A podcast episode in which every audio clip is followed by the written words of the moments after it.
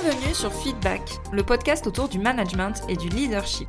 Je suis Elodie, manager depuis 14 ans, et ma mission, c'est d'aider les salariés et entrepreneurs à prendre confiance en elles pour manager sereinement leur équipe. Alors si toi aussi tu es convaincu qu'on peut avoir un management bienveillant et un leadership affirmé sans écraser les autres, abonne-toi. Tu trouveras ici tous mes conseils et retours d'expérience pour t'aider à devenir une des leaders de demain. Je te souhaite une agréable écoute. Et bonjour et bienvenue pour cette mini-série spéciale de l'été parce que oui, j'avais envie de faire quelque chose un petit peu original et qui sorte un peu de l'ordinaire pour euh, cet été, pour les mois de vacances. Mais comment partir sereinement en vacances quand on est manager? Comment préparer ça de la façon la plus simple possible et efficace possible? Et comment aussi avoir un retour tout en douceur pour bien reprendre la rentrée? Je ne sais pas quand est-ce que tu pars en vacances, je ne sais pas vraiment comment tu gères tes absences, si tu arrives à le gérer de la bonne façon ou pas, si tu arrives vraiment à déconnecter du travail. Mais je conseille forcément de vraiment couper pendant tes congés, car c'est le meilleur moyen de revenir en pleine forme pour la rentrée. Ce n'est qu'en étant vraiment reposé, euh, détendu, et c'est vraiment qu'en ayant déconnecté qu'on aura l'énergie, la créativité et la patience nécessaire de gérer son activité et son équipe à son retour de vacances. Et surtout pour tenir tout le marathon de l'année qui nous reste à tenir au moins jusqu'à décembre. Si tu veux partir à la rentrée sur de bonnes bases, j'ai un conseil à te donner, c'est de télécharger mon e-book spécial pour coacher ta rentrée. Je donne 5 euh, étapes essentielles pour reposer les bases de son management, de sa gestion d'équipe, de son leadership et pouvoir repartir du bon pied sur les premières semaines de la rentrée. L'ebook est directement téléchargeable dans les notes de cet épisode tout en bas de la description. Dans cette mini-série, on va donc avoir trois podcasts consécutifs, un par semaine, sur ce thème de la gestion des vacances, de la gestion des congés quand on est manager. Et aujourd'hui, on va voir quelles tâches déléguer avant ton départ. Et après, on verra ben, comment est-ce que tu délègues ça? Et enfin, comment est-ce que tu gères ton retour au travail? Alors, quelles sont les tâches que tu dois déléguer avant tes congés? Je vais plutôt te conseiller de te poser la question différemment. Quelles sont les tâches que tu ne peux pas déléguer? Mais celles vraiment, c'est impossible en fait. Elles représentent, celle-là, le noyau dur de ton poste. Et on va commencer d'abord par ben, regarder celle-là un peu plus en profondeur, un peu plus dans le détail. Alors, je sais pas si tu es en train de conduire, de cuisiner, de faire ton sport pendant que tu ce podcast. N'hésite pas à faire pause, à prendre des notes et à suivre du coup la trame pas à pas pour être sûr de faire les choses dans le bon ordre. Donc toutes ces tâches que tu ne peux pas déléguer, souvent, ce sont des missions plus long terme quand on est manager. Où là, ton absence de quelques jours ou de quelques semaines ne devrait pas vraiment poser de problème. Par exemple, ça peut être le fait de réaliser des budgets, le fait de recruter, de faire de la formation continue, etc. Ces tâches-là, ces tâches de management, ces tâches stratégiques, vraiment, si on est sincère, toi et moi, hein, elles peuvent attendre clairement ton retour de congé. Tu peux les suspendre pendant deux semaines, trois semaines pendant tes vacances et ne pas les déléguer à quelqu'un d'autre. En listant tes tâches, tu vas peut-être tomber aussi sur des tâches un peu exceptionnelles, qui ne sont pas vraiment habituelles dans ton poste et qui arrivent que de façon temporaire dans ton emploi du temps. Ça peut être l'ouverture d'un nouveau secteur ou d'une nouvelle boutique. Ça peut être l'intégration d'une nouvelle personne dans ton équipe, un rendez-vous hyper important avec ton client numéro 1 ou ton prospect numéro 1, etc. Donc là, les questions à te poser sont plutôt est-ce que ça peut être suspendu pendant mon absence? Est-ce que ça peut être anticipé? Et si la réponse est non, là, ce seront des choses qui ne seront pas délégables. Ce qu'on a vu tout à l'heure, c'est des choses qui peuvent être suspendues pendant ta période de congé, donc tu n'as pas à les déléguer parce que clairement tu ne vas pas les faire, c'est qui regrouper tes missions long terme. Ces tâches exceptionnelles, ça là, par contre, tu ne peux pas vraiment les déléguer, et c'est possible que ça tombe et que ça arrive pendant ton absence. Par contre, tu peux faire les efforts nécessaires pour l'anticiper. Le rendez-vous avec ton prospect ou ton client, bah, tu peux le caler bien évidemment au moment où tu es là. L'ouverture d'un nouveau secteur, d'une nouvelle boutique, etc. Bon, généralement, ça c'est pas vraiment pendant l'été, mais pareil, tu peux te débrouiller pour faire que ça tombe à un autre moment que pendant tes congés. Et enfin, on va tomber sur les tâches un peu plus opérationnelles, celles de court terme, qui peuvent vraiment bloquer ton service et ton équipe en ton absence. C'est celles-là qui vont pouvoir être déléguées et sur lesquelles on va s'appuyer cet épisode-là et l'épisode prochain. Par exemple, ça peut être le fait de remplir le tableau des absences et des congés de ton service.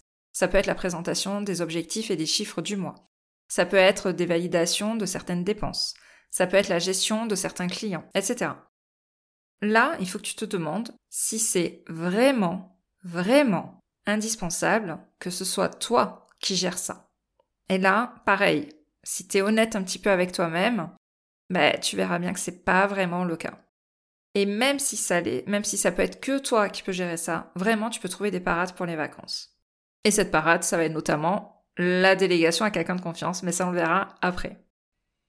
Donc une fois que tu as fait dans cet ordre-là, mais tu pars des tâches que tu ne peux pas déléguer aux tâches que tu peux déléguer, on va retrouver des tâches plus ou moins délégables et on va mener à nouveau une réflexion dessus pour réduire encore cette liste au maximum des tâches indispensables à faire pendant que t'es pas là. Là, je vais te demander de ne pas avoir de fausses excuses du genre personne ne sait le faire à part moi. Ça, c'est vraiment la fausse excuse et bien souvent, c'est que tu n'as pas pris le temps de le montrer à quelqu'un ou que tu n'as tout simplement pas envie de le montrer à quelqu'un, mais au fond, la technicité de cette compétence-là peut tout à fait être transmise. Donc anticipe un petit peu et prévois un temps de formation à ce sujet pour la personne à qui tu pourrais le transmettre. Il y a clairement une différence entre ne pas savoir le faire et ne pas être capable de le faire et je suis sûre que dans ton équipe, il y a forcément des personnes qui sont capables de le faire avec toi. Ensuite, une fois que tu as listé bah, toutes tes tâches, et celles qui sont délégables ou pas, si ça se trouve dans les tâches non délégables, tu vas avoir très peu d'éléments dans cette liste au final, voire même pas du tout. Tu vas peut-être te rendre compte que tout est délégable aux autres. Et là, tu vas te dire, mais si je délègue tout, je sers plus à rien, moi je suis, ça veut dire que je suis complètement inutile dans ma boîte, c'est pas possible, Hello, qu'est-ce que tu me racontes là? Alors, au contraire, le but, c'est que ton poste reste focus sur ton cœur de métier, c'est-à-dire les tâches qu'on a vues en premier, les tâches stratégiques à plus longue échéance, où il y a une véritable réflexion des fois qui sont menées derrière, vraiment des éléments stratégiques. C'est là ton cœur de métier en tant que manager. Comment est-ce que je peux améliorer l'équipe? Comment est-ce que je peux améliorer sa performance? Quelle est la vision long terme? Quels sont les objectifs à fin d'année et à l'année prochaine? Quelles sont les compétences que je dois amener à un tel pour bah, renforcer mon équipe dans ce domaine-là? Quels sont les manquements qu'il y a dans mon équipe et quel recrutement je dois peut-être mener. C'est là ta valeur ajoutée, c'est là où est ton cœur de métier. Donc, il faut vraiment pas que tu aies de doute si jamais ta liste de choses non délégables est réduite qu'à ça et au strict minimum. C'est tout à fait normal. Un manager, un dirigeant, se doit de déléguer un maximum de tâches. Ça fait partie de ton rôle et de ta mission. Donc, si ta liste est réduite vraiment au strict minimum, ça signifie au contraire que tes tâches sont bien affectées et que tu as déjà suffisamment délégué de choses et c'est ok. Comme je dis souvent, limite, un manager, l'objectif, c'est d'avoir un emploi du temps limite vide. Le but, c'est limite de ne rien avoir à faire. Alors bien évidemment, c'est une illusion, mais c'est un objectif que tu dois essayer d'atteindre pour déléguer un maximum et vraiment te concentrer sur tes tâches qui sont ton cœur de métier beaucoup plus stratégique. D'ici la semaine prochaine et le prochain épisode de cette mini-série, J'aimerais donc que tu commences déjà à réfléchir à qui est-ce que tu pourrais confier ces tâches qu'on a listées, ces tâches délégables? Vraiment, en enlevant tout ce truc de mais je peux pas le déléguer, ça y a que moi qui sais le faire, etc. Non, une délégation, ça se prépare. Et en fait, les vacances, c'est le meilleur moment pour le tester. Pourquoi est-ce que je te dis ça? Parce que bien souvent, les vacances, c'est là aussi où les personnes vont être beaucoup plus souples si jamais il y a un raté. Il y a beaucoup moins d'impact à déléguer une tâche qui peut être mal faite pendant des congés d'été. C'est là où c'est le moins grave, c'est généralement là où euh, l'impact sera le moins fort pour la plupart des activités, bien évidemment, peut-être pas pour toutes. Donc si tu dois tester la délégation, c'est le meilleur moment pour le faire, et j'aimerais aussi que tu réfléchisses en même temps que les tâches que tu pourrais déléguer, à qui est-ce que tu pourrais les déléguer? L'idéal serait de les confier à une seule et même personne, avec un certain degré de pouvoir de décision. L'idée, c'est d'avoir un référent pour tes vacances, mais ça, ça va être l'objet du prochain podcast. Donc, ta mission, avant la semaine prochaine, c'est tu listes tes tâches non délégables et tu creuses vraiment pour savoir si elles le sont ou pas, sans te mettre de faux semblants dans ta tête.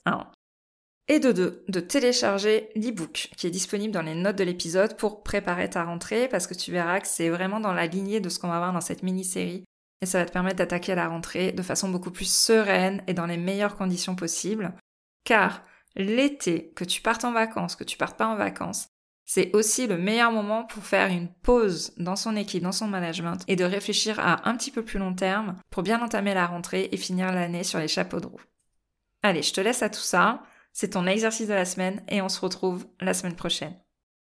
Je te remercie d'avoir écouté cet épisode jusqu'au bout. Si tu l'as apprécié, je t'invite à t'abonner sur ta plateforme préférée et à me laisser un commentaire 5 étoiles. On se retrouve au prochain épisode pour parler management et leadership.